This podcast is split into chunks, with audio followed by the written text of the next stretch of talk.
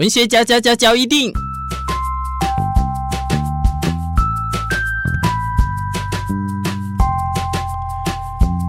欢迎收听文学交一定。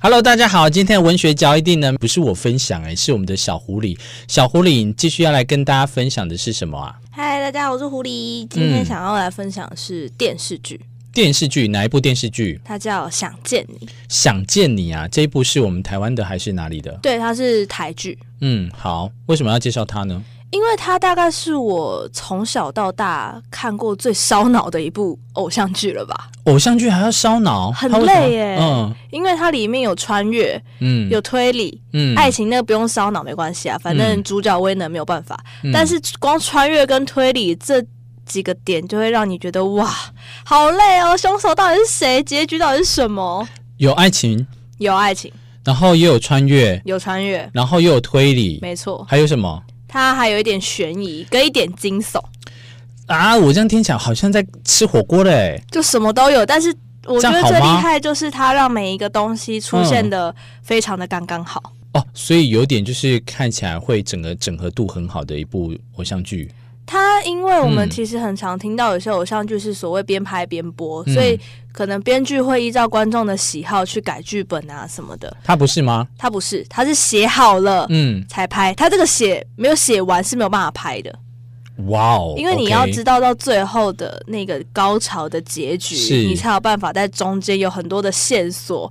每一集每一集都有不同的线索，不同的事件会让你发现，天哪！我推理的结局又。又被这一集的一个线索给打破了，打脸呢？这个的确是还蛮那个。纵观我们的所谓的你所谓的偶像剧，可以来讲的话，好像能有这个推理在里面的很少很少很少。所以这也是为什么你说会很烧脑跟很吸引你的这个偶像剧的原因之一哦。简单的跟大家分享一下吧？分享让你现在最吸引你，或者是你觉得印象最深刻这一部偶像剧里面的故事内容。其实它有非常多的时空，嗯、有在二零一九，有在一九九八，现在呢有到二零一三、二零零八、二零一零，穿越的人现在也不止一个，嗯、现在已经看到第三个人穿越了，所以你就觉得天啊，这到底是谁？是谁呀？你到底哪位啊？所以你你这样看得懂吗？如果你要这样讲的话，他这个。呃，偶像剧更不一样的地方是，如果你有其中一集没有看，你跳看的话，你跳着看的话，你真的不知道他哪位。哎、欸，他这样，所以第一个，他他是一个很完整的一部戏剧，然后再来开始拍摄，然后再来是说，他必须要你很忠诚度的去看他。嗯，如果你中间要是跳接的话。你是没有办法去把它理解的，对不对？看不懂，而且不是有很多那个娱乐节目会剪一些片段或者一些回顾嘛？很多偶像剧，你光看那个片段，你大概就知道。比如说一些八点档或乡土剧，你光看那个片段，你大概可以推论说，哦，这个人可能失忆，他可能车祸，他可能干嘛？嗯、这部不行哎、欸。可能前面几集可以，嗯、但第六集之后，真的每一集都跟开云霄飞车一样。所以照你这样讲的话，它因为你刚才说它是一部很完整的戏剧，没错。所以如果这样讲的话，它不会有再再有第二季、第三季像这样的序曲的发生的嘛？对不对？目前推论起来，应该不太可能会有续集。嗯嗯，好。其实除了他的剧本非常完整，这是一个非常重要的原因之外，嗯、当然演员专业度很高，他们分别的年龄跨度都很大。嗯、除了艺人分可能分饰多角，嗯之外，年龄层的跨度是对演员很大的一个挑战。哦、再来的话就是灯光，他们的灯光有一点偏日系的灯光，就是穿透力很、嗯、很轻柔的营造出那个氛围的灯光。那剪辑方面的话，因为穿越。所以剪辑其实很考验，你要剪的让大家可以接受这个穿越，它的交错剪辑非常非常的厉害。是，你刚才讲的时候，我的确就是想到剪辑的部分这样子。可是你要这样讲，你刚才有提到你说它有很多日式的灯光，嗯，去串联，那这样的话镜头部分也很重要了嘞。所以其实，在导不管是导演、摄影跟灯光，嗯、甚至到后置跟编剧，其实他们都非常的。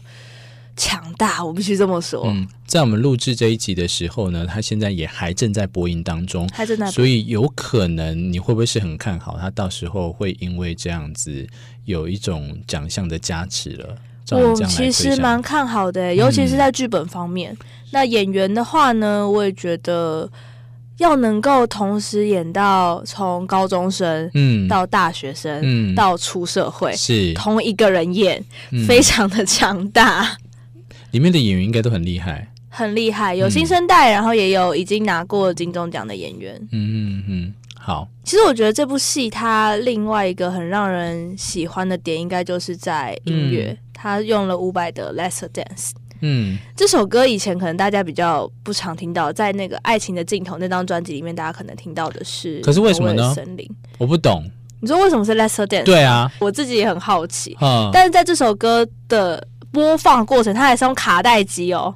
啊？它是它的那个整个穿越的部分组成的结构，一来就是你要有很强大、很强大的意念，嗯，就你很想要见这个人。嗯，第二个，你要用那台。收音机播放卡带的《爱情的镜头》的《Lesser Dance》，然后戴着耳机，你可能要坐着或躺着，好像也还可以，嗯、就是进入睡眠的状态。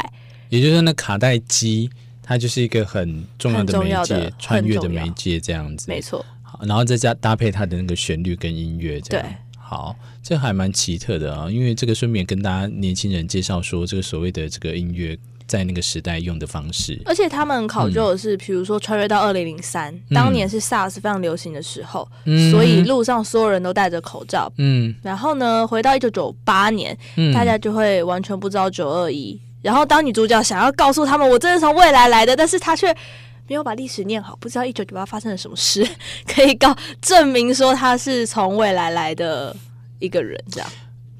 我没有办法接受。我要是真的有办法回去穿越的话，我一定会立刻跟他讲，未来会出韩国语，然后会有蔡英文，我一定会属于大嘴。可是大家不会相信你啊，因为对他们来说那不存在。你要应该说，你如果要预言，你要预言离他们最近的事情，就你讲了没多久就真的发生了，大家才会相信。很好，但我就是要这样大嘴巴，我一定要破坏历史，我就要看看历史轨迹，它会不会因为我的关系去做什么样的转呃整变这样子。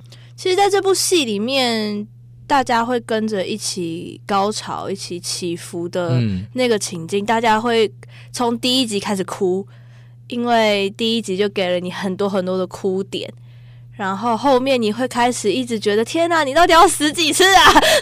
的那个过程当中，你会想说，你到底是谁？然后怎么可以这么的深刻？那你到底爱上的是谁？你看见的到底是谁？其实大家真的很期待。最后一集的结局，嗯、而且我很少看到有部戏到第十集哦，嗯，每一集都有演员加导演的映前跟映后的直播，从来没有看过，第一次。